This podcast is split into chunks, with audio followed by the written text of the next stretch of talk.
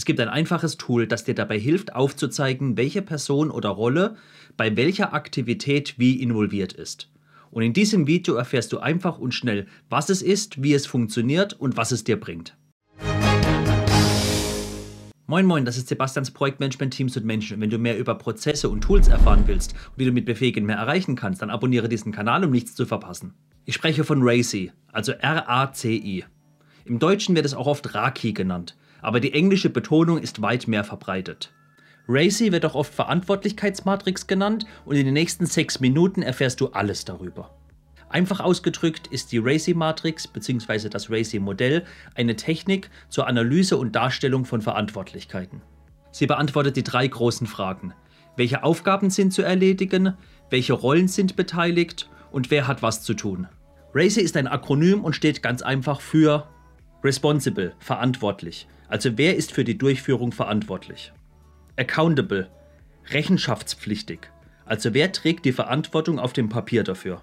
Consulted, konsultiert. Also wer soll zu der Aufgabe mindestens befragt werden, da er relevante Informationen für die Umsetzung hat. Und zu guter Letzt informed, informiert.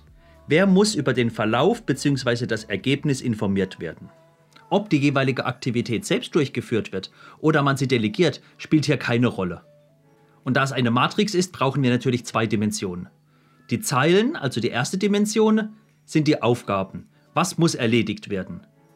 Und die zweite Dimension, die spaltend, sind die Rollen bzw. Personen. Wer ist dafür verantwortlich? Wer hat in der Matrix dann an dem Schnittpunkt was zu tun? Machen wir mal ein Beispiel und nehmen wir den Lebenslauf einer User Story. Und bevor du motzt, ich weiß, jede User Story ist in jeder Organisation anders, was sie durchläuft, wer involviert wird. Teilweise sogar von Team zu Team unterschiedlich. Deswegen einfach nur ein Beispiel hier. Lege es nicht auf die Goldwaage. Als erstes muss eine Story geschrieben werden. Hierfür ist der Produktmanager verantwortlich und oft auch rechenschaftspflichtig.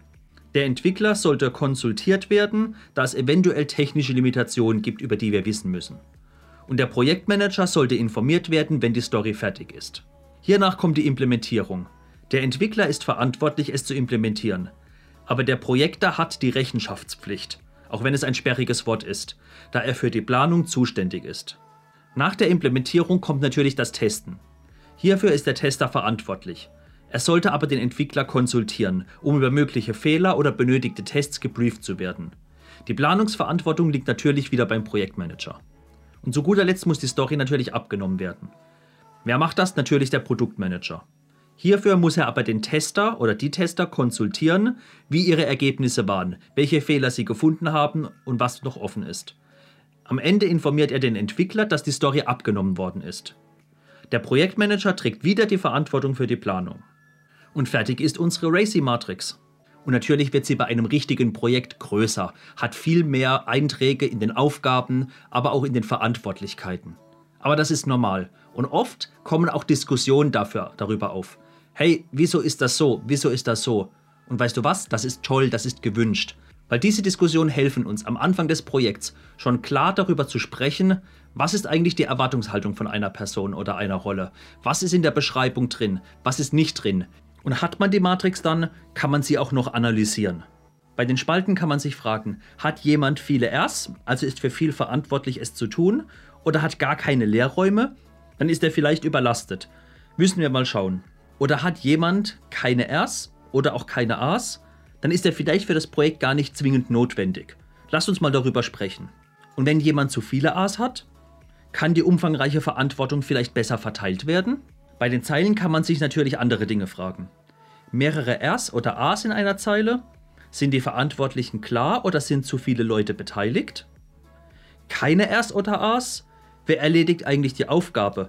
Wer ist überhaupt rechenschaftspflichtig? Und bei vielen Cs und Is musst du dich natürlich fragen, Müssen wirklich so viele Leute mit einbezogen werden? Müssen wir alle Informationen mit jedem teilen?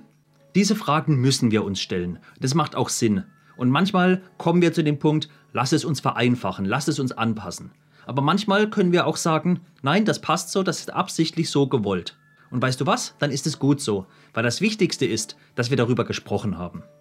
Die Racy Matrix an sich bringt auch zusätzlich noch weitere Vorteile mit sich. So stellt sie grafisch einfach dar, welche Aufgaben, welche Personen und Rollen sind im Projekt drin, weil er erst alles involviert. Auch verbessert sie den Kommunikationsfluss, weil wir müssen über Themen reden. Wenn jemand etwas komisch findet, wenn jemand etwas vermisst, dann sprechen wir darüber. So kann niemand vergessen werden. Und zusätzlich zeigt sie uns auch Über- und Unterlastungen an. So können wir frühzeitig erkennen, wo haben wir vielleicht Bottlenecks und wo haben wir noch Puffer, um etwas mehr zu erreichen. Aber sie hat natürlich auch Nachteile.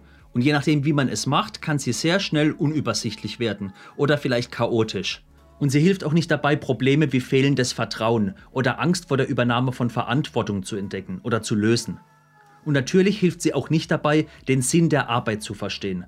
Das ist eine Aufgabe, die unabhängig von der Racy-Matrix erledigt werden muss. Und ein paar Tipps habe ich auch noch. Fragt euch mal am Anfang des Projekts, wie und warum machen wir die Racy-Matrix? Was bringt sie uns? Was wollen wir damit erreichen? Und auch wenn die Racy-Matrix Aufgaben enthält, einzelne Schritte, was gemacht werden muss, so ersetzt dies nicht einen Projektplan. Und als dritter Tipp, mach dir mal Gedanken, was du lieber hast. Person oder Rollen in den Spalten. Beides hat Vorteile, beides hat Nachteile. Und vielleicht kommst du auch zu dem Punkt und sagst, Racy ist zwar toll, aber mit vier Buchstaben, wir müssen mehr außen rum bauen, es fühlt sich komisch an. Dafür kann man dir auch helfen. So gibt es zum Beispiel RaceKey, also mit einem S, welches Racy um den Faktor Support erhöht, welcher auch oft vielleicht benötigt wird. Oder es gibt Cairo, welches noch um den Begriff Omitted, also weglassen, erweitert. Welche Personen, welche Rollen kann ich explizit weglassen? Und es gibt noch viel weitere. In meiner Beschreibung habe ich dir nochmal einen Link zu einer ganzen Liste mit vielen aufgelistet. Was sagst du? Glücklich? Hat's dir gefallen? Wenn du nochmal zwei Minuten Zeit hast, schau dir mal mein Video über VUCA an. Hier erkläre ich dir ganz schnell, was VUCA in unserer heutigen Welt bedeutet. Und wenn das Video dir gefallen hat, dann würde ich mich freuen, wenn du mir einen Daumen nach oben gibst. Und abonniere meinen Kanal, damit du nichts verpasst.